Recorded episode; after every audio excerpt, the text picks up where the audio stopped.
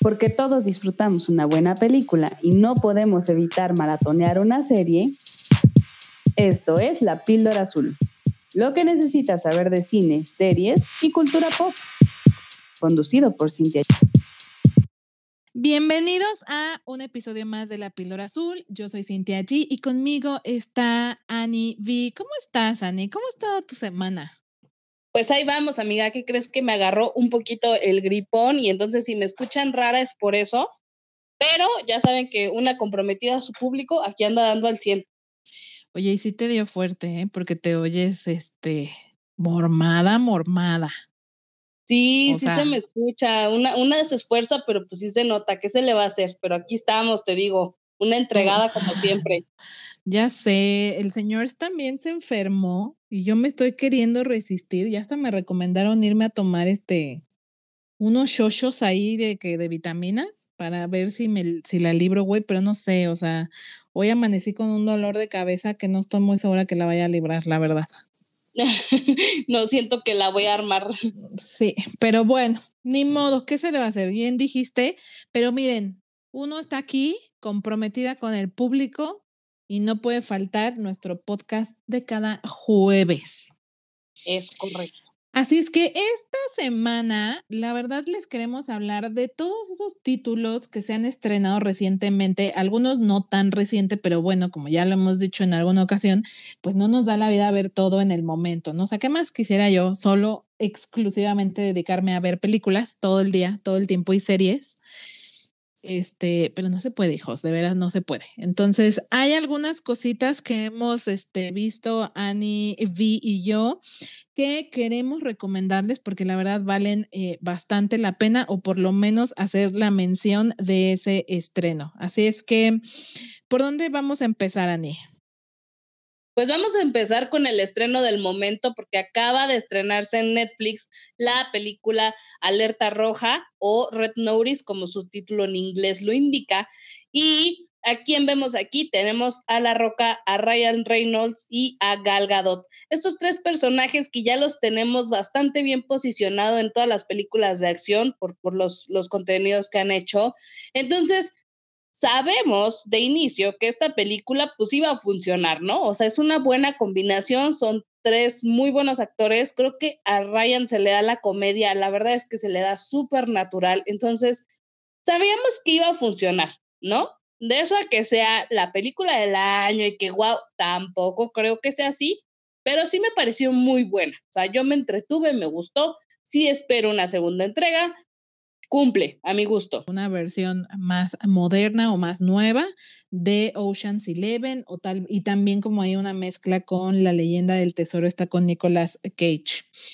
Tiene como un poco de este estilo de películas, ¿no? Estamos viendo a ladrones eh, que son perseguidos por la policía, en este caso el FBI, y bueno, obviamente se desenvuelven un montón de circunstancias eh, y también varios giros, porque este, de repente ya tales alianzas no siempre no eran alianzas, o los que nos pensabas que estaban aliados y estaban aliados, entonces hay muchos como giros muy al estilo de Oceans pero, digamos, a mí me pareció como una versión low budget y low profile de esas películas, ¿no? Porque uno, desde mi punto de vista, no propone absolutamente nada nuevo. Dos, el guion se siente flojo, o sea, no, no es lo suficientemente no está lo suficientemente bien aterrizado y tiene muchísimos huecos y cosas ridículas, o sea, desde mi punto de vista absurdas. Eh, por ejemplo, esta parte, sin, sin mencionar spoilers, pero esta parte donde carros que llevan ahí parados quién sabe cuántas décadas, de repente arrancan y ya, arrancan también gasolina y funcionan ahí sin importar cuánto tiempo llevan ahí parados, o sea, cosas completamente absurdas. Y digo, este tipo de películas normalmente tienen absurdos, no es como que sean 100% accurate, ¿no? Así, realistas, pues, pero no sé, yo sí la sentí como bastante floja en el guion y creo que todo el peso de, de la película está en las tres, eh, los tres protagonistas, ¿no? Que sí son nombres muy relevantes y y no me, no, no me malinterpreten, o sea, yo me encanta ver a La Roca, yo siento que Dwayne Johnson neta es como garantía segura de un buen blockbuster y cuando digo buen blockbuster no me refiero a que todo esté perfectamente bien cuidado, al final es un blockbuster y lo único que sí logran hacer muy bien es que sea entretenida, eso sí, es muy entretenida, sí es de estas películas brainless, ¿no, amiga? Que no vas a pensar, te vas a desconectar y la vas a pasar bien, porque es cierto, ¿no? En el caso de Ryan, eh, ya lo he dicho muchas veces aquí, yo soy súper cero fan de él, no, él no me gusta mucho. Él es Ryan Reynolds siendo ya Ryan Reynolds y creo que eso ya no va a cambiar, aunque como ya lo también lo he dicho, no necesariamente eso es malo. El tipo es chistoso, o sea, todo el tiempo está haciendo como comentarios sarcásticos. Y a mí eso me gusta mucho, o sea, ese tipo de humor sí me gusta mucho. Y, lo último que tengo que decir, Gal Gadot, preciosa, es perfecta, pero de villana, cero, güey, cero, cero. Sí, no, no, no, no se la terminas de comprar, ¿no? Siento que tiene un aura de tan buena gente, güey. No sé si su, su, tono de voz o, o, qué es lo que hace que se sienta como que es muy buena gente, como para que no le compres que es una villana, ¿no? Que es mala, se ve muy inmaculada la mujer ponle un velito y sí pasa por la Virgen María y así. la neta sí, güey, la neta sí. Entonces, qué bueno que le, que le den la oportunidad de hacer algo distinto. Qué mal que no dé el ancho. Sin, pero independientemente de eso, eh, pues, digo, se agradece esta triada que, no, que, que armaron. Y sí, la neta sí dan ganas de ver una segunda parte. Y creo que además el final completamente deja la puerta abierta para eso. Aún no se ha confirmado, pero yo creo que sí es muy probable que hagan una secuela. Sí, yo creo que era plan con Maya, ¿no? Como para ver cómo recibía la gente este, la película. La reciben bastante bien porque ya está posicionada en el número uno, al menos en México. Me parece que a nivel mundial también está en los primeros lugares, entonces era lógico que íbamos a esperar a ver si funcionaba. Seguramente vamos a ver más de esto. Yo, como se los decía, creo que eran tres personajes que con el puro cast ya eran una garantía, ya sabíamos que iba a funcionar al menos en ventas, ¿no? Quién sabe si el producto era bueno o malo, pero aquí como lo que nos importa es lo que deja, pues esto iba a servir, ¿no? Eh, creo que es meramente entretenimiento. Es una de esas películas que tú puedes ver un domingo que estás aburridísimo y te la vas a pasar bien. Tampoco creo que tenga un gran contenido. Estoy muy de acuerdo que el guion tiene varios vacíos que no ayudan, pero en general, si tú lo que quieres es pasar una tarde agradable con un buen taco de ojo, seas hombre, seas mujer, esto te funciona perfecto. Así es. Y pues nada, quizá mi único, mi último comentario sería, es una película cuyo presupuesto es el más alto hasta el momento que Netflix ha eh, liberado, ¿no? Es el proyecto con más budget. Y honestamente, no se siente. De veras, hubo muchos momentos donde yo sí claramente vi una pantalla verde, güey.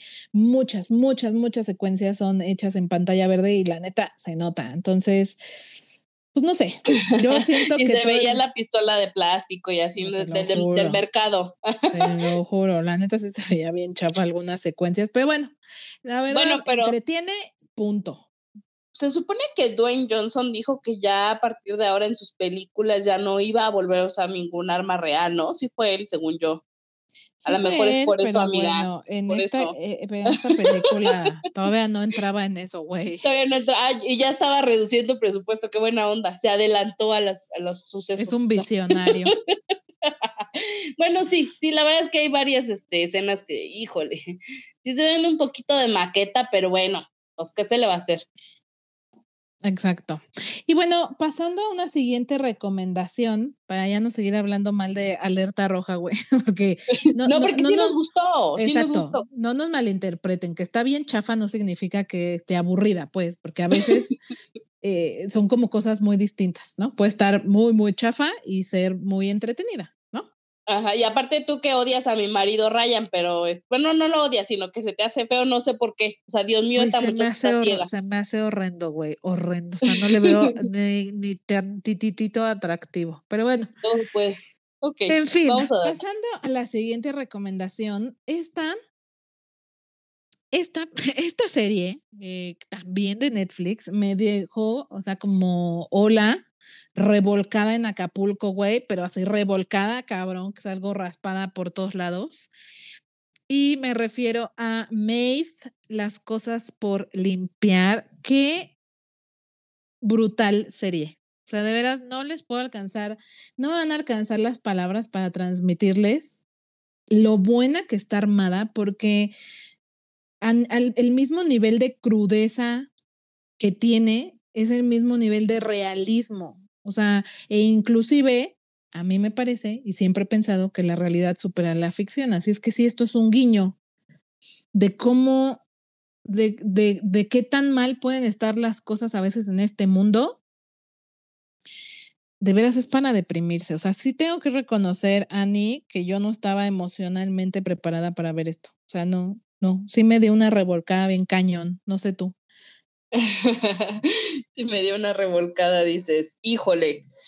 ay, déjame pensar por dónde empiezo. Mira, esta serie a mí también me, me movió un poquito porque yo atravesé por una situación similar.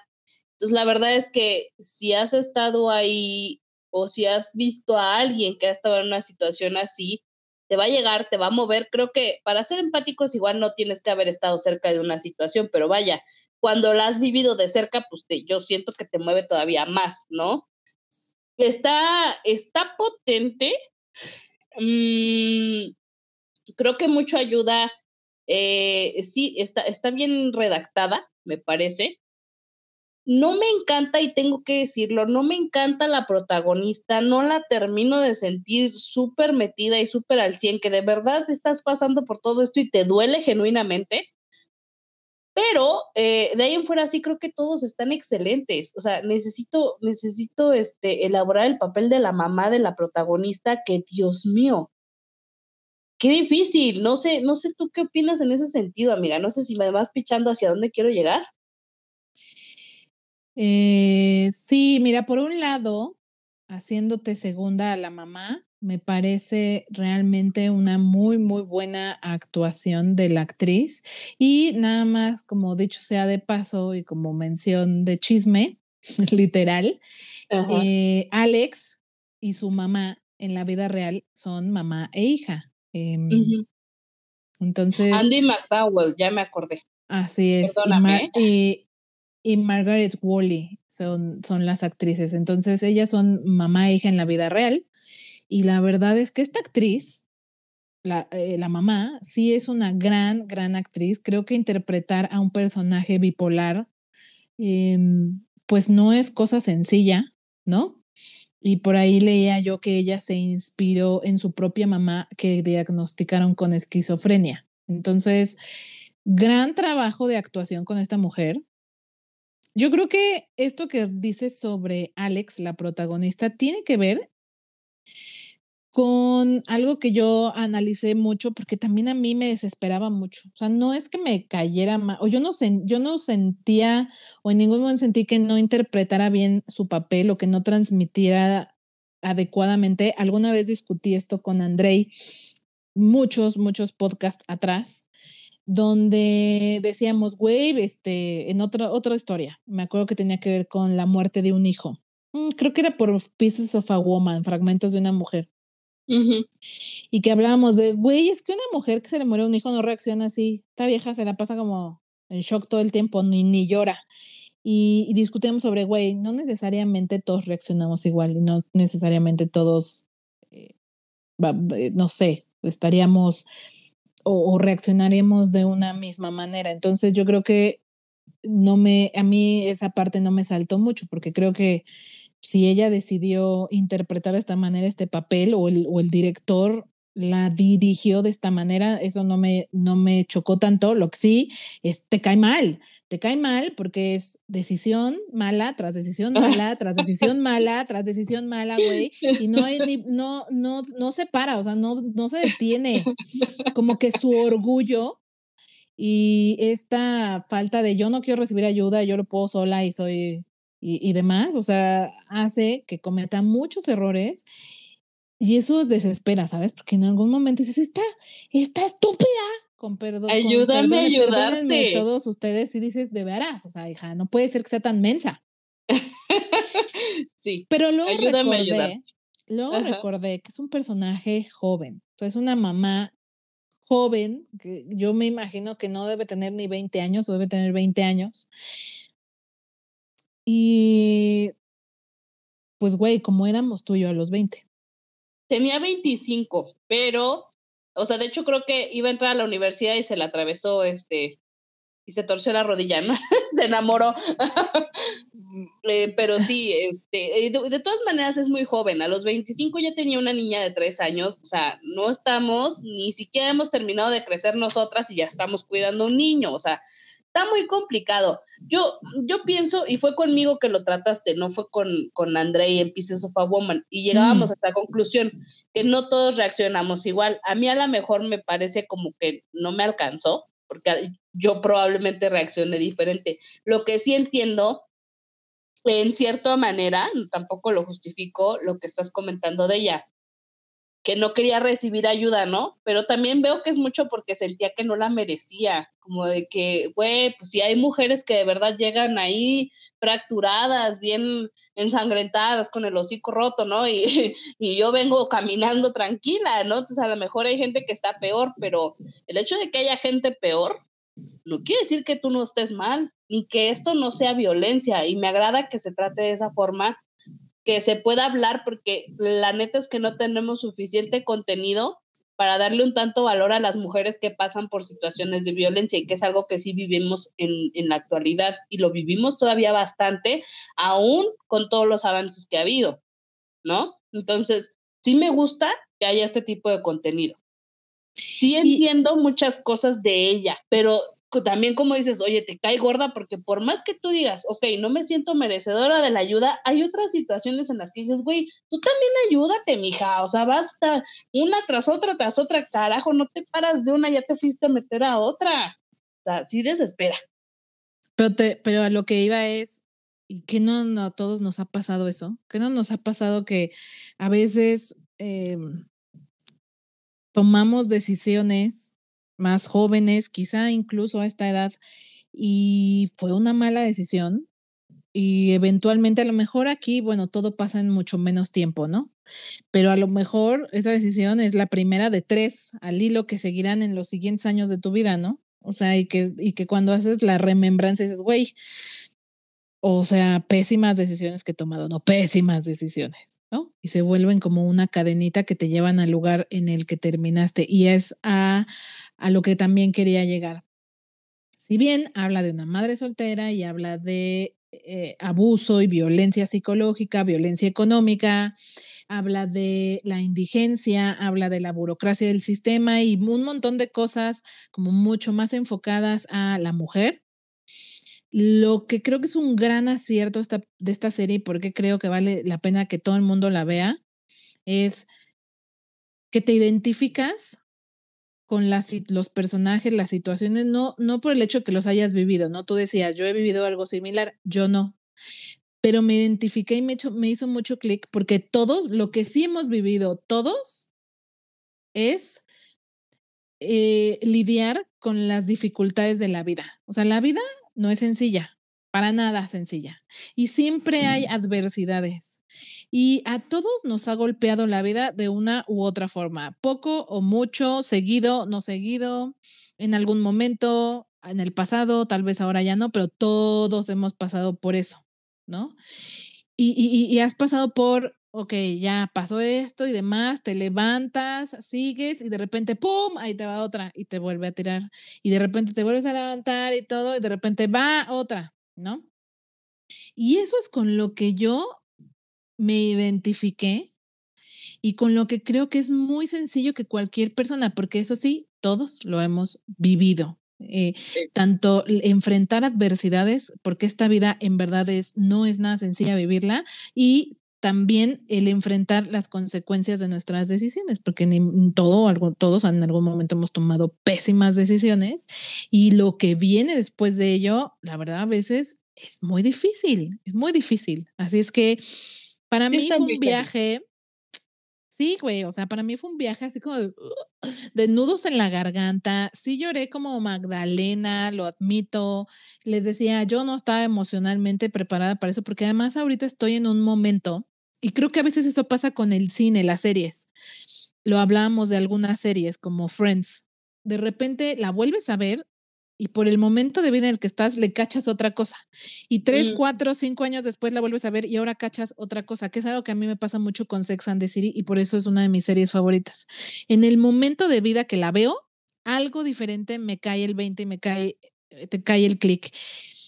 Y eso creo que pasa con todos los contenidos, ¿no? O con el tipo de contenidos que te invitan a reflexión como este. Yo en este momento estoy pasando por un momento en el que me hizo mucho clic este sentimiento de impotencia, este sentimiento de decir, güey, chale, o sea, o sea, ¿qué más tengo que hacer, no? Porque no, no me levanto, güey. O sea, cuando quiero ya ponerme de pie, me vuelven a dar un putazo en la cara y otra vez más para abajo, hija. Entonces, yo insisto, y me parece en verdad muy buena que cualquier persona puede disfrutar, aunque sí, es cierto, es un melodrama y es un melodramón.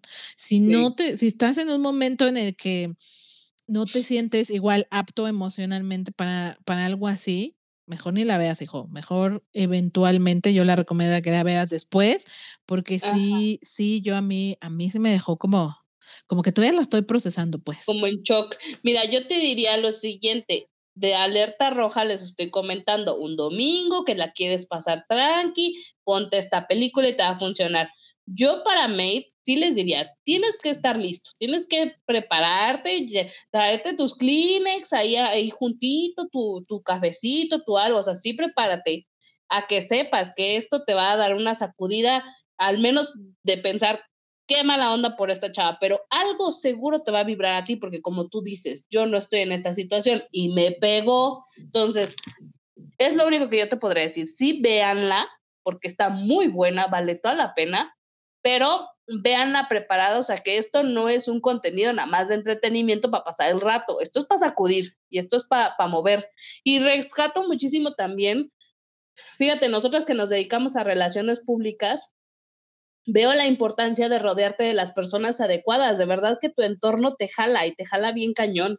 Y entonces esta niña de repente se le cruzan ciertas personas que la ayudan, que la motivan o que le que de una u otra forma que logran eh, pues ir medio sobresaliendo, ¿no? Porque realmente no es como que se para victoriosa de todas y sale, ¿no? O sea, pero pues vaya, sí sí le hacen un paro para ir, este, mm, pues semi levantándose de lo que les está tocando vivir. Entonces, igual yo les diría, rodense de gente, este, que les sume, que les aporte, ¿no? Si algo quieren rescatar de esta serie, también yo me quedo muchísimo con eso. Ahora que yo se los cuento desde afuera, sería bien hipócrita que yo les diga, ay, salí de todo yo solita. Pues no, o sea, cero. La verdad es que tener a gente clave en mi vida fue lo que mucho me, ayudó a levantarme. Entonces, si tú estás pasando por algo similar o si alguien cercano a ti está pasando por algo similar, yo te, yo te diría, pues quédate presente, ayuda como puedas, toma lo mejor y adelante, ¿no? A darle a la vida. Secundo tu, tu reflexión, porque es verdad, o sea, creo que Creo que es algo que muestran un poco en la, en la serie y totalmente de acuerdo. O sea, al final todo cambio también es un proceso y no es algo que va a suceder de la noche a la mañana. Y muchas veces el cambio viene impulsado y motivado no solo de las personas que te rodean, sino de, de neta tocar fondo. Me decía alguna vez una de mis mejores amigas, es que no has tocado fondo, por eso no logras salir de ahí. Y en aquella ocasión o en aquel momento de mi vida, cuando verdaderamente toqué fondo, eh, sí fue el, el impulso para decir se acabó y ahora va otra cosa, ¿no? Y creo que es lo que le pasa a la protagonista en algún momento, donde ya no puedes estar más jodida y más mal. Y ese es justo el impulso que necesitas, porque ya que estás abajo, lo más abajo, pues, no, no queda de otra más que subir. O sea, ya no puedes hacer otra cosa más que subir. Entonces. ya no hay más. ¿Es para arriba o para arriba? de veras tiene muy buenas, muy buenas reflexiones, perdón, se las recomendamos muchísimo. Y ahora nada más, para ya no clavarnos mucho más en esto, porque si no, neta, me voy a poner a llorar. Otra vez. Otro melodrama que es muy bueno y que no tiene que ver tanto con, con, o sea, no está tan, tan severo como más light y más como novela bien hecha, es This Is Ya hemos hablado también de ella. A mí es una serie que recomiendo muchísimo, está disponible en Amazon Prime. Ahorita llevan cinco temporadas y justo este año se liberó la quinta, que acabo de terminar de ver hace no, no muchos días y me encantó. O sea, es de esas series que de repente va muy bien y la primera temporada es una bomba, güey. O sea, la primera temporada no tiene abuela, de verdad, nunca, no había visto una serie como esta, simplemente no existe. O sea, de verdad es única en su tipo. La primera serie es una bomba brutal que te engancha desde el primer capítulo que la ves y capítulo tras capítulo no puedes parar, la tienes que maratonear. Hacia la segunda y tercera temporada más o menos mantienen el ritmo. La cuarta sí se nos quedó un poco atrás y corta. Esta quinta me gustó bastante, entonces si no la han visto, en verdad se las recomiendo. Es sobre una familia de trillizos eh, que los papás el día que nacen pierden a uno, pero en ese momento en el hospital llega un bebé que habían abandonado en una, em, en una estación de bomberos, pero el bebé es de es afrodescendiente, es de tez negra. La familia es de tez blanca y entonces deciden adoptarlo. Y ahí ese es el punto de partida para todo el despapalle porque finalmente es una familia gringa completamente convencional que vive en un barrio gringo, que lleva una vida muy gringa, pero el drama de que uno de sus hijos sea de eh, color, de, de, tez morena o negra, le mete como una, una sazón muy peculiar a la dinámica familiar, y luego lo muy cool de esta serie es que viaja en diferentes momentos de la, de la vida de la familia. O sea, los ve, ves a los papás cuando son novios y luego cuando recién nacieron sus bebés, pero luego cuando los bebés, cuando los hijos son niños, cuando los hijos son adolescentes, cuando los hijos son adultos, cuando tienen nietos ves a los hijos tener hijos, este, incluso ves a los hijos de los hijos tener hijos. Entonces es una serie que va viajando entre presente, pasado y futuro y todos los capítulos son así. Todos los capítulos son una mezcla entre presente, pasado y futuro. Y la verdad, el casting o sea, imagínense ver al mismo personaje de niño, de adolescente, de adulto, de muy adulto. El cast está hecho a la medida. Yo no tengo nada malo que decir, vale toda, toda la pena del mundo que le dediquen su tiempo a esta serie. Yo soy mega fan, mega fan. Ok, Fíjate que esa no he tenido oportunidad de verla porque justo ya, ya me temo yo que va a ser de esas series que me voy a tener que maratonear como mínimo ocho horas seguidas, ¿no? no, me he dado el tiempo, pero sí, sí me quedan muchas ganas, ¿eh? Me enganchas, me enganchas con lo que nos comentas. No, hija, es que está maravilloso. O sea, a mí André me insistía mucho en verla, yo no le quería hacer caso y cuando empecé, como con todas sus recomendaciones, porque él me dio, me ha dado muchísimas recomendaciones buenísimas que ya hemos, de las que ya hemos hablado aquí no la pude soltar y ya no la puedo soltar. Persona que empieza esta serie, persona que se vuelve fan y que ya no la puede soltar. La verdad es que sí es adictiva y además es única en su tipo. De veras está hecha de una manera que ninguna otra. O sea, es muy única y el tema es muy único. Entonces eso le da como el plus ok, me gusta, me la voy a echar ahí, quien guste maratoneársela conmigo me avisa, nos echamos palomitas y que venga. Otra que también ya le traigo unas ganas impresionantes, por favor, cuéntame más de la crónica francesa. La crónica francesa que se acaba de estrenar la semana pasada en cines, esta nueva película de Wes Anderson, el director de El Hotel Budapest. Nada más empecemos por ahí porque es importante que sepan que esta, eh, que esta película es cine de arte, cine de autor, le llamo yo, porque sí tiene un sello muy diferente. O sea, no es una película comercial, definitivamente. Tiene, tiene el sello distintivo de este director, que si han visto algo de su trabajo saben exactamente a qué me refiero. Y es de esas películas que tú terminas eh, sin saber si te gustó o no te gustó, porque están muy raras, son, son muy complicadas. ok. En este caso, pasan tantas cosas y hay tantos estímulos, o sea, em, me refiero a sonidos, diálogos, imágenes, luces, juega entre blancos y negro, digo, blanco y color, blanco y negro y color, eh, y hay tanto, tanto estímulo que de repente sientes que hay una sobrecarga y no sabes, no, no, no, o sea, hay cosas que funcionan, hay cosas que no, hay cosas que disfrutas, hay cosas que no. La película está inspirada en el amor que tiene Anderson por The New Yorker, esta famosa revista de Estados Unidos. Eh, The French Dispatch, por su nombre en inglés, es una publicación estadounidense con sede en la ficticia ciudad francesa de Enui. Y su contenido si bien es noticioso, más bien parece una revista como de arte y estilo de vida, y los artículos son creados por las plumas más prominentes de esa época. La película la dividimos en tres historias de esta revista. De hecho, es la, eh, eh, son las tres historias que van dentro de la última edición de la crónica francesa. Y nos va narrando em, cada una de ellas, son como tres actos, ¿no? Eh, la primera está centrada en un artista, em, un pintor, la segunda es sobre una, una eh, protesta estudiantil.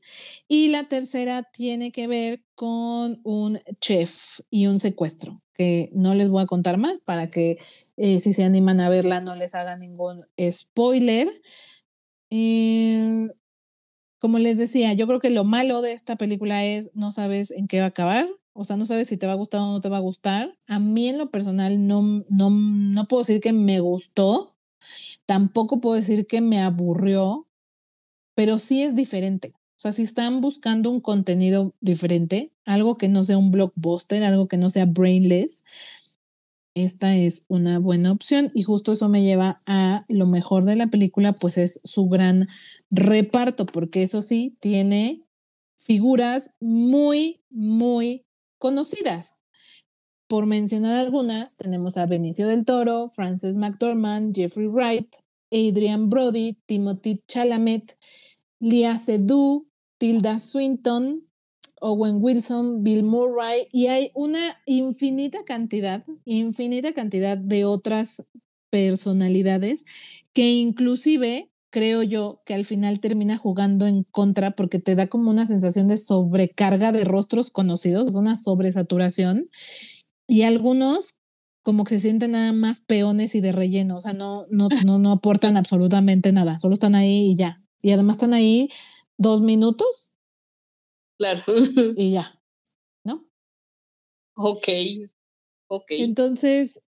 Pero sí está mm. potente, ¿no? Sí está bastante, este, diverso este cast. Y luego aparte me llama la atención que Timothy está en todo. Ya después vamos a hacerles un especial de este año, películas en las que no salió Timothy Chalamet. Digo, porque yo lo amo, me encanta, pero está en todas, hija. ¿Cómo le hace ese hombre? Güey, es mi crush, la neta. Y yo creo que en gran parte me animé a ver esta película por él. Por él.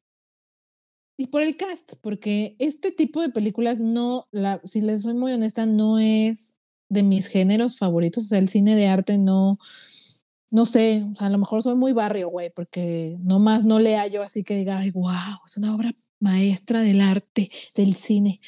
Pues yo no, para mí no, ¿no? y les digo, no puedo decir que es buena, no puedo decir que es mala, simplemente es y tiene un estilo muy peculiar. Inclusive es el tipo de directores que te, que te gustan y tienen, y tienen muchos seguidores o que no te gustan y te caen muy mal porque tiene un sello muy, muy particular. Así es que yo, digamos, no omito ningún juicio, lo dejo completamente a su consideración. Lo único que puedo decir, si quieren ver algo muy distinto, esta es una buena opción. Ok, ok, me gusta, me agrada. Y otra buena opción de algo muy distinto, pero mexicano, también para hablar rápidamente de ella, es eh, una película de policías que es un docudrama mexicano sobre nuestra H policía, la institución de los policías, ¿no? Y digo docudrama porque la primera parte de la película es eh, la historia de una pareja de policías, literalmente pareja porque son pareja, una mujer y un hombre que son que se dedican a ser policías, pero son actores. Y justo a la mitad, creo que un poco más de la mitad, eh, se rompe la ficción y dejas de, o sea, dejan de actuar, se ve como un backstage de la película y empieza a ver entrevistas a los actores y ves su preparación porque se metieron a la academia de policías, que resulta que nuestros policías solo toman seis meses de preparación en la academia para poder em, salir a las calles a ejercer su profesión, lo cual, por cierto, me parece muy poco las condiciones en las que trabajan y viven, en donde para todo tienen que soltar el dinero, algo que ya sabíamos, o sea, es algo que ya como que el secreto a voces de cómo es la policía, pero verlo, verlo, confirmarlo, sí, sí está, está, está raro, o sea, sí da coraje, pues, o sea, te da coraje porque yo creo que hoy la institución de los policías como institución es algo en lo que ya no creemos, ¿no? O sea, ¿quién confía en un policía? Yo no. ¿O tú te sientes segura con un ah. policía al lado? A mí me da miedo. Es en serio, bueno, o sea, en términos generales sí me siento segura si hay un policía, pero también no es como que les ponga toda mi vida, ¿verdad? Y como que claramente sé que el sistema está viciado, entonces no todos son confiables, la neta. Así o al menos esa es la sensación que traes, ¿no? Sí, o sea, es que a mí a mí sí me da miedo que me hagan algo, güey. O sea, no sé, no sé, a mí esa es mi impresión. O sea, siento que es una institución que está muy desprestigiada. Eh, y este docudrama, este, docu, este, mm, sí, docudrama intenta retratar un poco eso. Al final también salen entrevistados los policías reales en los que está inspirada las, los dos personajes y también se les entrevista. Entonces, a mí me gustó. Es algo muy nuevo, o sea, yo no había visto algo como tal. Me encanta que sea mexicano, que sea una producción nacional. La verdad la recomiendo mucho. Todavía creo que está en algunos cines y además está en Netflix. Está disponible ya en la plataforma. Sí les recomiendo que la vean porque es una propuesta diferente. Esta parte de entre documental y docuserie, ¿no? Donde todo es actuado, pues pero, pero, pero, pero a la vez el mensaje es como, bueno, más que el mensaje es como chale, güey, o sea, chale que, que una de las instituciones, la que nos protege, la que en teoría es lo que nos, nos, digamos, es lo que está entre los narcos y los delincuentes y todo, y nosotros, sea tan, estén en tan malas condiciones, pues, ¿no? O sea, siento que se le debería de meter mucho más presupuesto, dinero para que en verdad tengamos una policía como la que se necesita, ¿sabes? Claro. Sí, para que estén bien entregados a su chamba, ¿no? Así es, así es, pero de verdad vale totalmente la pena que la vean, es mexicana y ya nada más para finalizar mi lista de vistas, tengo Arcane, de la que se ha estado hablando muchísimo, de hecho ahorita está en el top de México y del mundo. Es una serie animada que está inspirada en League of Legends, este eSport tan famoso a nivel mundial y que tiene tantos seguidores. Yo creo inclusive que justo esa es la razón por la que tiene, eh, ha tenido tanta fama en la plataforma y también porque está en verdad muy bien hecha. Número uno, excelentes dibujos, em, eh, eh, la técnica, digamos, a mí me encantaron los dibujos, están maravillosamente bien hechos. También la historia, la historia tiene profundidad, son personajes tridimensionales. Eh, ¿A qué me refiero? A que tienen profundidad, tienen una historia, tienen un porqué, un para qué, un propósito. Y son, y son personajes con los que te puedes identificar porque se sienten humanos, en el sentido de que se sienten reales, ¿no? Y son poquitos episodios. Estamos hablando de que la semana pasada se estrenaron, antepasada se estrenaron tres. Este sábado se estrenaron otros tres y el próximo sábado 20 se estrenan los últimos dos. Estamos hablando de que son solo ocho episodios, así es que de verdad vale toda la pena del mundo. Todavía no ha terminado, así es que todavía pueden ponerse las pilas. Son, son capítulos cortos, como de 20 de 30 minutos y no tengo nada más que decir que de verdad vale toda la pena del mundo. Qué chingón que Netflix haga estas cosas y me encantará seguir viendo más sobre esta historia de League of Legends, amiga. ¿Qué tal, eh? Es que mira, Netflix ahorita ha tenido estrenos como que de todo y para todos, entonces está padre. En general tenemos una temporada bastante fuerte en cuestiones de estrenos, pero hablando de Netflix específicamente, hay para quien tú quieras, que a mí no me gustan las series, no hay bronca, hay película, que a mí las películas de acción no me encantan nada, pero hay de amor, y eso me lleva a hablar de qué duro es el amor. ¿Cómo ves esta peli, amiga? Güey, ya ves que te había dicho, tú ya la habías visto y me dijiste que estaba buena, y yo dije, ah, se ve otro churro, otro churro, ¿no? Este, y no me daban nada de ganas, pero miren, miren, este, escuchas que por ustedes dije, bueno, para no estar en ceros y sí saber de qué me están hablando, la voy a ver. Y oh, sorpresa, oh, sorpresa, neta, qué buena película, ¿eh? O sea, qué bueno, qué buen chick flick. Exacto. Que además funge como película navideña, ¿no? Es como ah, sí, claro. chick flick slash película navideña. La verdad me gustó bastante. O sea, creo que es es un churro, sí, es un chick flick, pues. O sea, no estamos viendo, ya, ya lo hablamos, ¿no? No estamos viendo sea la obra de arte, wow, ah, maravillosa, güey, no. Pero en verdad, en verdad está muy entretenida. O sea, tuvo un par de momentos que sí me sacaron una sonrisa y como, ay, qué bonito, güey. Sí, a mí también hubo, hubo varias cosas interesantes. Me cayó muy bien la, la protagonista. Este, yo la vi con mis, este, con dos amigos, hombre y mujer. Y entonces ya sabes que a veces los hombres son como más de, mm, no me encantan ese tipo de cosas, pero vaya, sí hubo un momento en el que el hombre como que ya se había involucrado, o sea, como que se dio. Entonces dije, ah, ok, esto no debe estar tan malo, al lado de que el dude este ya está clavado con la película, ¿no? y luego sí estábamos así como de que era como de amiga, date cuenta, ¿no? De no, esto no, ay, esto sí pasa, ay, es que sí es cierto, ay, no sé qué. la verdad es que a mí me gustó mucho porque me hizo involucrarme. Eh, sí, estoy de acuerdo, es un chick flick, no esperen grandes cosas, pero eh, de todos los chick flicks que hay, creo que a mi gusto es de los mejores, ¿eh? La verdad es que sí. Pero es un buen chick flick, ¿no? O sea, ese es el punto. No tiene que ser una obra maestra del cine contemporáneo para ser disfrutable.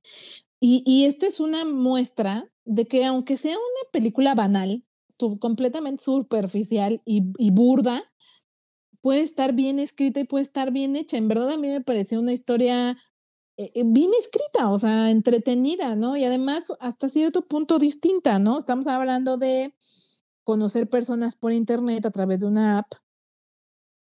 ¿Y, y qué pasa si te, si te catfishean, no? ¿Qué pasa si, si el tipo que crees que es el tipo, ¿no? Que está guapísimo, resulta no sé, estar guapísimo, ¿no? Y es otra persona. O sea, ¿qué pasa cuando, cuando no es esa persona? Y, y el dilema de, ok, a lo mejor no me parezco al de la foto, pero siempre fui yo.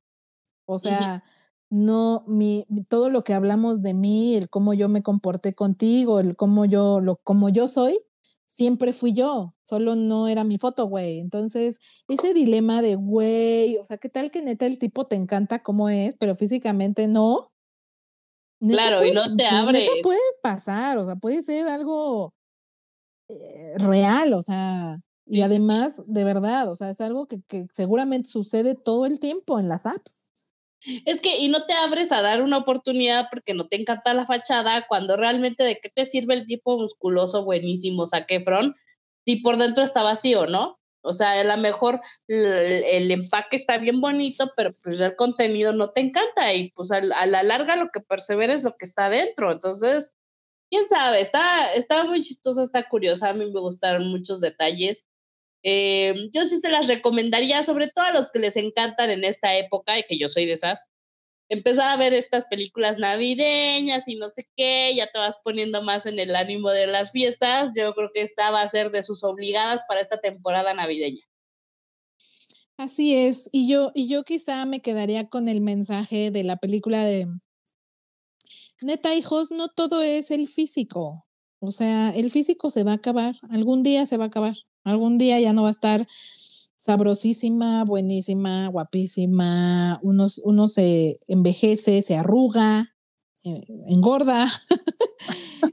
y, lo verdaderamente importante es em, que hagas clic con esa persona, ¿no?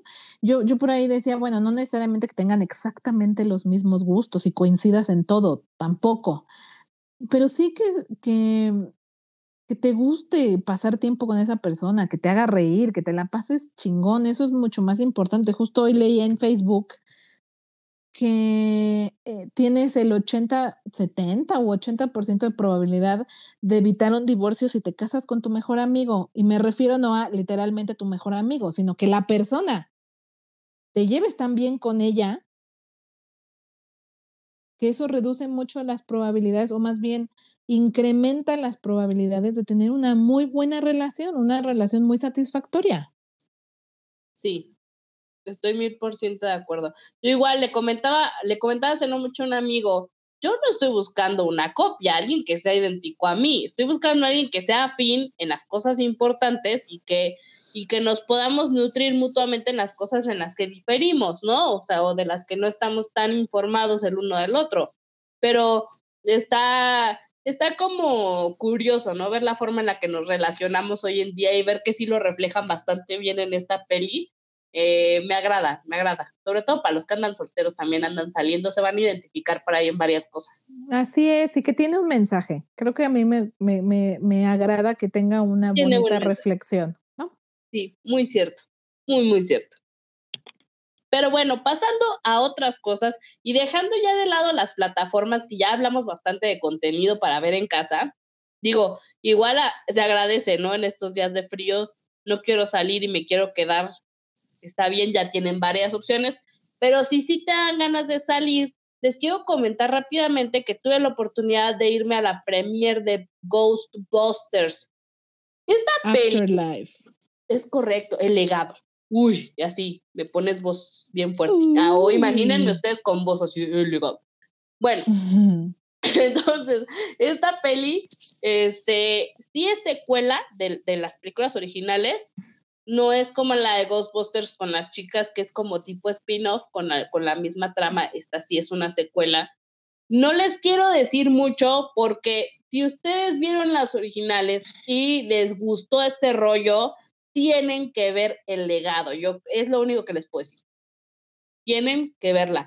No les voy a prometer que es la mejor película del 2021, claro que no.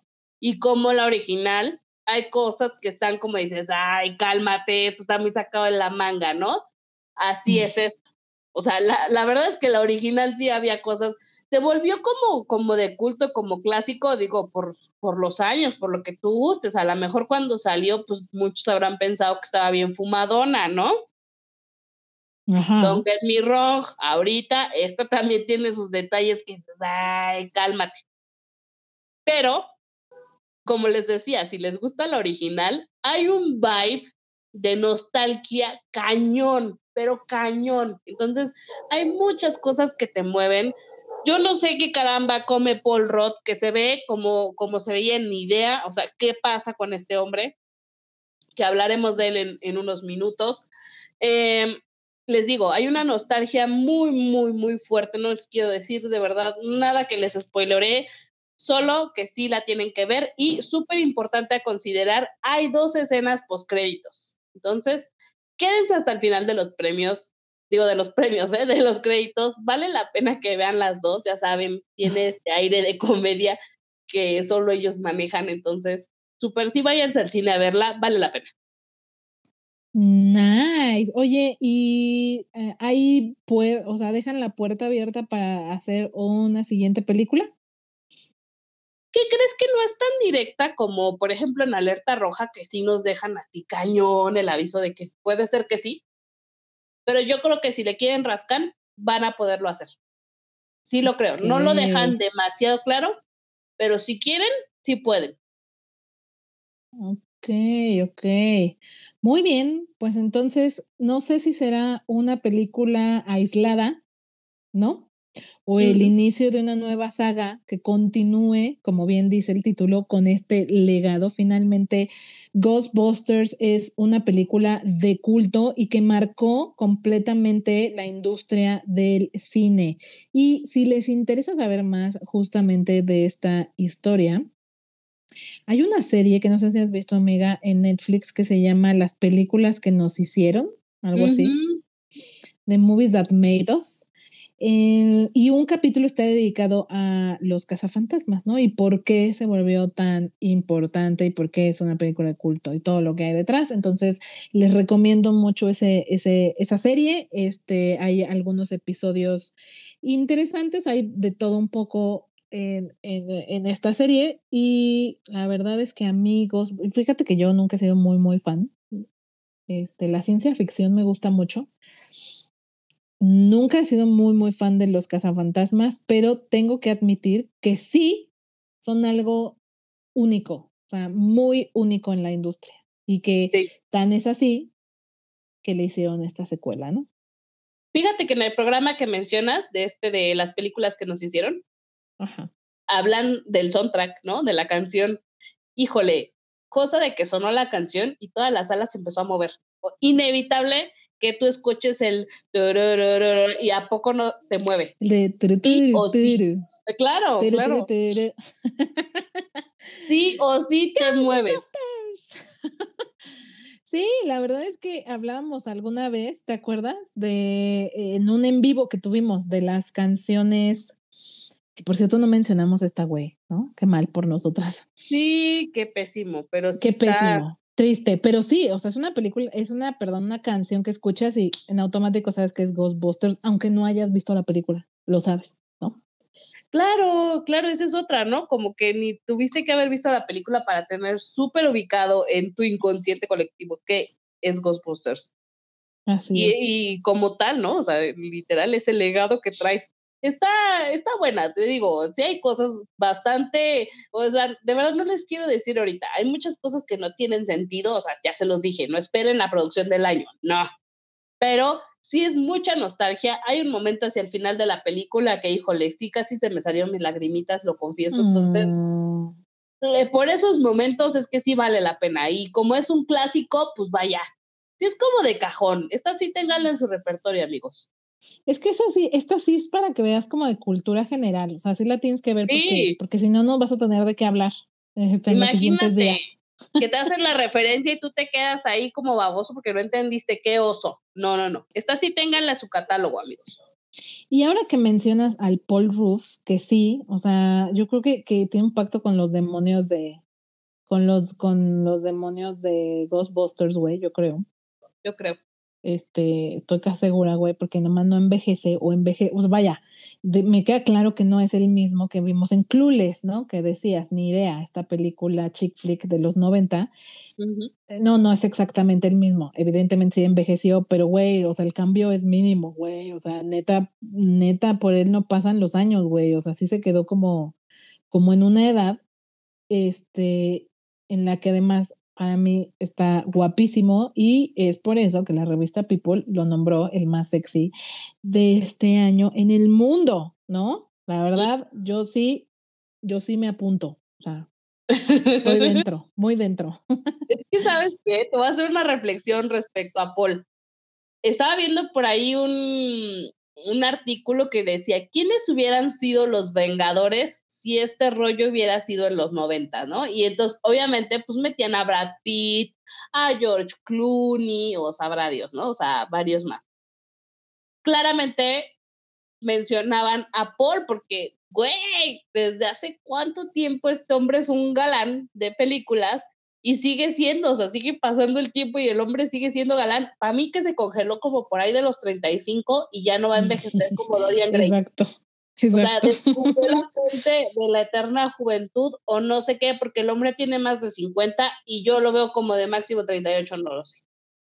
O sea, ya no le, no le das que tenga más de 40, pero híjole, qué bárbaro. Y sí es guapísimo, o sea, y creo que no lo habían nombrado antes como tal, y sí me parece bastante, bastante guapo. Le llega la mención en muy buen momento. Ahora, no, entiendo que no solo es por el físico, o sea, tiene que ver con que sea altruista y apoye causas y, o sea, es más un todo, o sea, no es solo el físico, es un todo. Su personalidad, lo que opina la gente que colabora con él, bla, bla, bla, bla. Entonces, la neta es que a mí se me hace un tipazo, independientemente de lo físico, se me hace un tipazo y pues merecida, merecida la mención. ¿Sabes qué? Es que es como mi simpatía, me parece el Paul, o sea, a mí me parece que es mi simpatía del medio artístico, es, te cae increíble, no sé, no sé si has visto otro tipo de videos de él, en algunos sketches, este, el video este de con Jimmy Fallon. Yo no sé El, video de You Spend Me Round and Round, no sé cómo se llama esa canción ochentera, que recrean, porque creo que la canción cumplía 20, 25 años, una cosa así. Y la recrea con Jimmy Fallon, güey. No, no la supero, güey. O sea, es que no la supero. Es que es de esas cosas que no vas a superar jamás en tu vida. Esa y, y a Tom, Tom Holland bailando este Umbrella. Este, sí, esa tampoco, güey. O sea, es que eso ya, ya es un clásico, güey. Es un clásico de los sketch. Vamos a hacer un programa especial, fíjense, de, de momentos que no podemos superar de, de, la cultura pop. Próximamente. Totalmente, totalmente. Estoy, estoy muy dentro. Y yo creo que otro momento de nuestra cultura pop que no vamos a superar nunca es si Spider-Man No Way Home finalmente sí va a tener a Toby Maguire y a Andrew Garfield junto a Tom Holland. La verdad, yo tengo mis dudas, o sea, no lo sé. No quiero decir que sí, no quiero decir que no. Justamente esta semana tuvimos el tráiler. En este momento que estamos grabando el programa, no, no ha salido. Neta, estamos a la expectativa, Annie B y yo, de descubrir qué demonios, porque mucho se rumora sobre que en este segundo tráiler de la película van a salir estos dos actores. Yo la verdad no lo sé, pero no puedo de la emoción. Para cuando se publique este podcast, este tráiler ya habrá salido y la verdad no, no sé, o sea, no sé, no sé qué va a pasar. ¿Tú, crees que así como de, si estás, viendo esto, ah. sí, no, mira, no, no sé ni quiero especularlo porque de verdad no quiero romperme las expectativas. Lo que sí sé es que yo, yo, productora, si voy a tener a estos tres tipos involucrados, yo no lo haría saber hasta el día de las alas. Yo no lo soltaría en un tráiler, eso sí. Pero, I don't know. Entonces, Mira, no sé, no me quiero meter en bronca. Mucho se ha debatido este punto que dices, y esa es la razón que dicen muchos este, super geeks clavados en estos temas en YouTube, porque la verdad es que las taquillas en cine todavía no se han recuperado al 100. Esta pandemia en verdad afectó mucho a las salas de cine y la gente todavía no está regresando al 100. Todavía no estamos como antes de la pandemia, digamos, ¿no? Entonces, por ahí se especulaba mucho o hay muchos debates sobre si iban a, si sí aparecen, si los iban a mostrar en este segundo tráiler o no. Y justo la razón por qué no había salido este tráiler antes es porque eh, tanto Sony como Marvel, Disney, no se habían puesto de acuerdo en si los iban a mostrar o no los iban a mostrar. Finalmente por ahí está la teoría de que si los muestran en el tráiler, la idea es para abarrotar las salas. ¿no? O sea, para incentivar a la gente que verdaderamente vaya en los primeros días de estreno a ver la película. Si no los muestran en el tráiler es porque probablemente, o sea, las posibilidades de que no aparezcan en la película son más altas. O sea, creo que el tráiler, este segundo tráiler va a vaticinar mucho de si realmente van a estar o no, pero ya veremos. Lo tendremos, nos tendremos que esperar a que se libere este tráiler hoy más tarde o a ver la película. Digo, Andrew Garfield apenas a este lo volvieron a entrevistar ayer, antier, porque ahorita está, este, eh, se supone que va a haber un evento para presentar este tráiler eh, y se rumoraba mucho que tanto Andrew Garfield como Tobey Maguire estaban en la misma ciudad donde va a ser el evento. Y luego salieron unas declaraciones de que Andrew Garfield dijo que no, que él tenía que que él estaba ahí porque iba a asistir a una película en la que él participa, una función especial y que no, él no él ya dijo por mil, mil veces, ha dicho que él no va a participar. Así es que no lo sé, mucha especulación, mucha especulación. Sí, no sabemos. Yo, yo les diría lo mismo que les recomiendo, no lean, no vean, no nada, lleguen a la sala, aplástense y sorpréndanse con lo que hay. Mejor, es la mejor manera de no acabar con el corazoncito roto, porque luego le ponen harta expectativa y no les cumple y pues ya, ay, está pésima. No, pues más bien porque tú ya te habías imaginado mil cosas, ¿no? Así es. Cuando uno llega con expectativas altas, difícilmente la película las va a cumplir. Eso que ni qué. Es correcto. Entonces, pues, a ver. Hablando entonces de un poquito de los Avengers, les quiero platicar. Ya saben que tuvimos el Disney Plus Day, ¿no? Y la plataforma nos, nos, soltó bastante contenido y del contenido que nos soltó, a mí lo que más me mueve es que llegan 13 películas del MCU en versión IMAX. Entonces, ¿qué es esto diferente? La pantalla se ve hasta un 26% más amplia. Sí cambia el formato, sí cambia un poquito hasta el sonido. La experiencia es un tanto diferente y sobre todo si tienes una pantalla grande, lo vas a disfrutar cañón o si tienes proyector, igual la vas a ver y la vas a sentir, la vas a vibrar muy fuerte.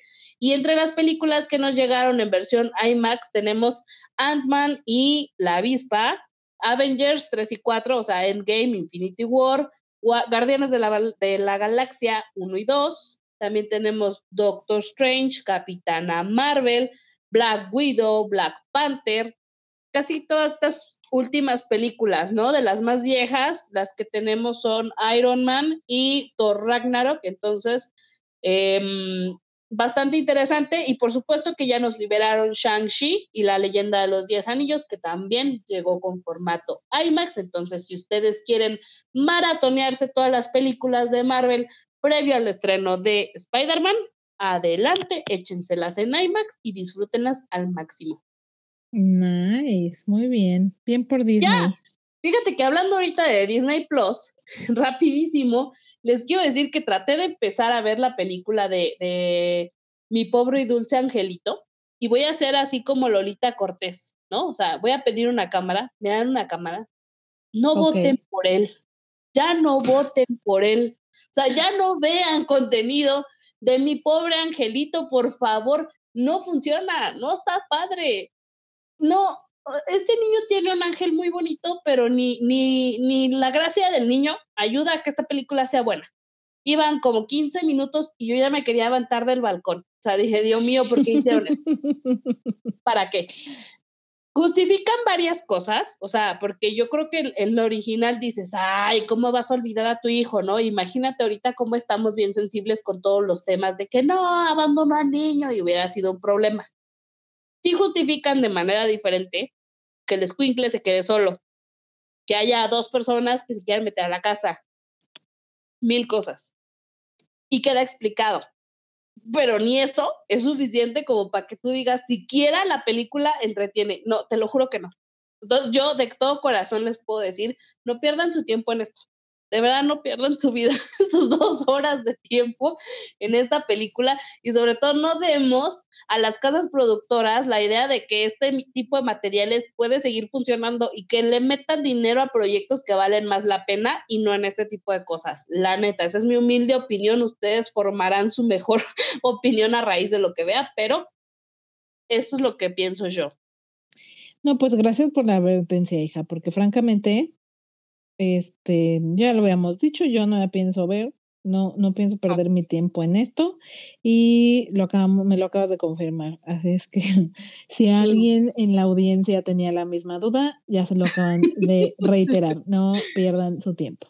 No lo, no lo hagan, por favor. Y ya digo, pues nada más mencionándoles una última noticia que a mí me da muchísimo gusto, es que a raíz de la película Eternals, em, ya sabrán ustedes que tenemos una actriz que tiene discapacidad auditiva, Macari, interpretada por Lauren Ridloff.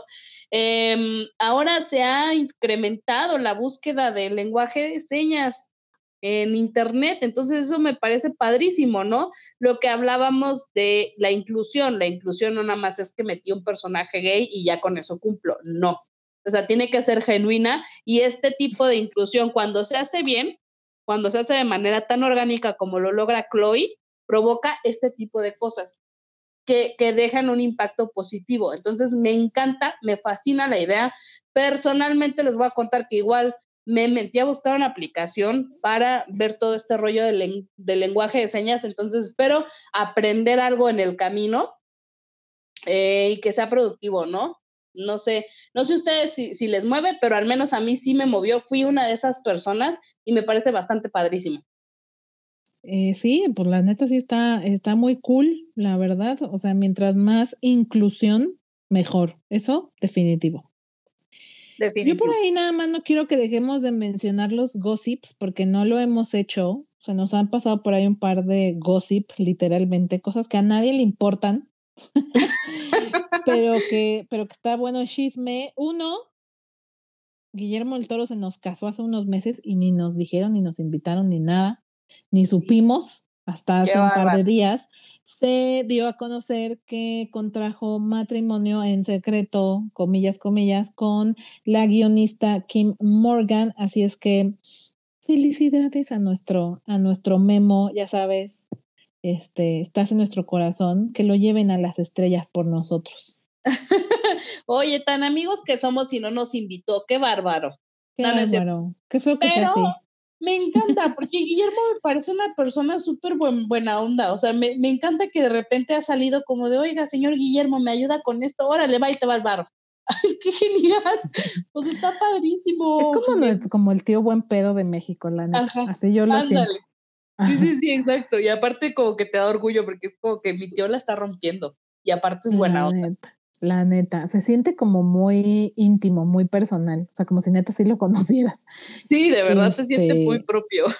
Entonces, la neta, pues felicidades al Memo. Y finalmente, finalmente, y después de 13 años de una tutela que ella no quería, y por cierto, no sé si tú ya te viste el documental que salió hace poco en Netflix de eh, Britney versus Spears, donde dos, este, dos periodistas hacen, documentan mucho sobre la tutela que tuvo Britney Spears durante 13 años a raíz de la crisis emocional que tuvo. Y por fin el juzgado de California, California ha dictado eh, finalmente el cese de esta tutela. Ahora Britney sí es 100% libre de hacer con su colita lo que se le dé la gana. Y la muchacha el otro día estaba viendo en Instagram, porque les digo, soy chismosa, y se va a casar, anda ahí con su novio muy feliz y se va a casar. Entonces, pues, bien por ella, güey, porque eh, la verdad es que es un chisme que a mí me encanta porque siempre he sido fan de ella, los que me conocen bien lo saben, la amo sin control ni medida. Y si algo en el documental que va en Netflix es verdad, no está padre. No está padre lo que vivió. Híjole, sí, qué complicado, pero por fin, por fin, ahora sí, Free Britney, ¿no? Eh, fue bien difícil porque entre que sí, entre que abogados y entre que el señor este compró y deshizo y no sé qué, o sea, fue, no le fue nada fácil llegar a este punto, pero qué gusto. Ese yo también lo tengo entre mis pendientes, no lo he visto, pero sí, sí quiero verlo. Y, lo que pienso mucho es que, ¡ay, qué difícil vida! O sea, por eso uno entiende que la Britney acabó pelona. Yo sí estoy como que a dos, amiga, a dos de la rapación de mi momento Britney. Pero, híjole, qué mal que no es, no es momento como el Toxic, ¿no? Sino el del momento Britney pelona. amo ese meme, pero no lo amo y nada más que quede clarísimo que no porque se burlan de ella, sino porque neta eh, eh, eh, el enfoque de, güey, ahora entiendo, ahora entiendo cuando uno se siente tan mal y traes tantas cosas encima que neta eres capaz de cualquier cosa, inclusive de raparte, pues. La neta, la vida, y ya lo hablábamos hace, hace no mucho, al principio de este podcast, hay veces que la vida te golpea tanto que, que sí llegas a perder un poco la cabeza, güey. O sea, creo que es lo más normal y natural. Así es que chingón por ella, güey. Sí pasa, sí pasa. O sea, si llegas a un punto en el que dices, me arranco los pelos, ella sí lo hizo y así tuvo el valor, cosa que nosotros no hemos tenido, pero al menos ella lo intentó y no se quedó con las ganas. Entonces yo mil por ciento a favor de, de Britney. Incluso ya estoy hasta pensando que deberíamos hacer una fiesta temática de Britney. Yo estoy muy dentro. Güey, me encanta tu idea, ¿eh? O sea, hay tantas Britneys para, para tomar como referencia que súper sí estoy dentro de esta idea. Súper sí. Te digo, imagínate. Ahora para las posadas. Ya veo a los hombres en Toxic, ¿no? Con su faldita. Cualquiera, güey, cualquiera. La verdad es que tiene tantos, tantos eh, looks y facetas que francamente si quieren ir de la Britney pelona, son bienvenidos, la verdad. Exacto, exacto. Ustedes nos avisan si quieren este, participar en esta fiesta de la píldora azul con temática de Britney. Oye, ya nunca hablamos, sea, ahorita que me, que me acuerdo de este Mark Zuckerberg cambiándole el nombre a su compañía Meta porque quiere crear un metaverso. Yo nada más al respecto quiero decirles qué miedo. Qué miedo, güey, porque si ahora no nos desconectamos nunca del internet y de las redes, si este metaverso realmente eh, surge y pega, qué miedo, güey. O sea, qué miedo lo que le depara al, mundo en, donde eh, eh, el futuro pinta que vamos a estar 100% viviendo digitalmente. Así es que no lo sé, no lo sé, no quiero profundizar tanto en el tema porque creo que puede causar polémicas, pero sí, qué miedo. Sobre todo porque no quiero que don Mark se enoje y la tome conmigo y me ponga trabas en el camino. Pero estaba este, está potente. Mira, Mark, si nos estás escuchando, estamos, o sea, te apoyamos, pero, pero llévate la relax, porfa. o sea, eh, eh, yo, yo nada más, mira, leí esa noticia y lo que veía yo en mi cabeza era un capítulo más de Black Mirror, ¿sabes? Entonces, digo, sí, muy padre por una parte, pero, mm, girl, no lo sé. ¿Por qué tengo dudas? ¿Por qué no suena tan maravilloso como debería pues, ser? Ahora que estábamos hablando de la película de mm, la, la, romántica, ¿no? Y del catfishing que te pueden hacer en una app, o sea, imagínense cuando ya todo sea virtual, o sea, si puedes elegir un skin como en Fortnite, pues a lo mejor yo puedo elegir el skin de Britney Spears, pero también un gordo sesentón puede elegir ser Brad Pitt. Entonces ya no vas a saber con quién estás hablando y con quién estás ligando, güey. O sea, yo siento que el catfishing se va a poner peor, pero bueno, o sea, es, es como todo en la tecnología, no tiene pros y tiene contras. Estoy de acuerdo, pero bueno, o sea, a ver qué nos trae la nueva tecnología. Esperemos no convertirnos en un capítulo de Black Mirror. Y si eso sucede, pues aquí lo estaremos platicando. Así es, y quizá ya nada más para cerrar, porque ya se nos acabó el tiempo. Eh, los estrenos de esta semana, muchachos, tenemos Ghostbusters que llega el día de hoy, ya está disponible en todos los cines a nivel nacional. También se estrena el día de mañana Cowboy Bebop, este live action inspirado en la serie japonesa de culto. Por ahí también en Amazon tenemos La Rueda del Tiempo, esta historia que está basada en una saga de libros muy al estilo de Lord of the Rings, El Señor de los Anillos. La verdad pinta bastante, bastante bien. Yo le tengo muchas ganas. Y eso sería lo que tenemos para esta semana. Así es que recomendaciones ya no les faltaron, tanto de las cosas que ya hablamos al principio y nosotras recomendamos, como lo que se estrena entre hoy y mañana. Así es que no hay pretextos para quedarse en casa con un buen chocolatito, con sus bombones flotando y mucho, mucho Netflix y mucho Amazon. De acuerdo, amigas, totalmente de acuerdo y hay de todo. Ya les dimos para todos los gustos, no hay un solo pretexto. Los esperamos la próxima semana con todos los comentarios. Si quieren por ahí que tratemos algo, adelante, el buzón está abierto.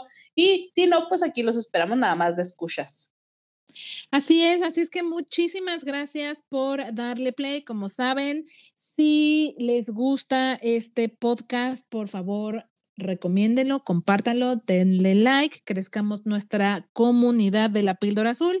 Ya saben que nos pueden encontrar en cualquier red como la píldora azul, con una entre píldora y azul. Por ahí también no les había dicho, creo que tengo TikTok, el TikTok más bien está a mi nombre, soy Cintia allí, ahí también estoy compartiendo reseñas como versión corta, ya que las, las reseñas un poco más largas están en el canal de YouTube.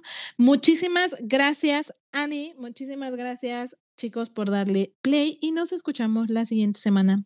Chao.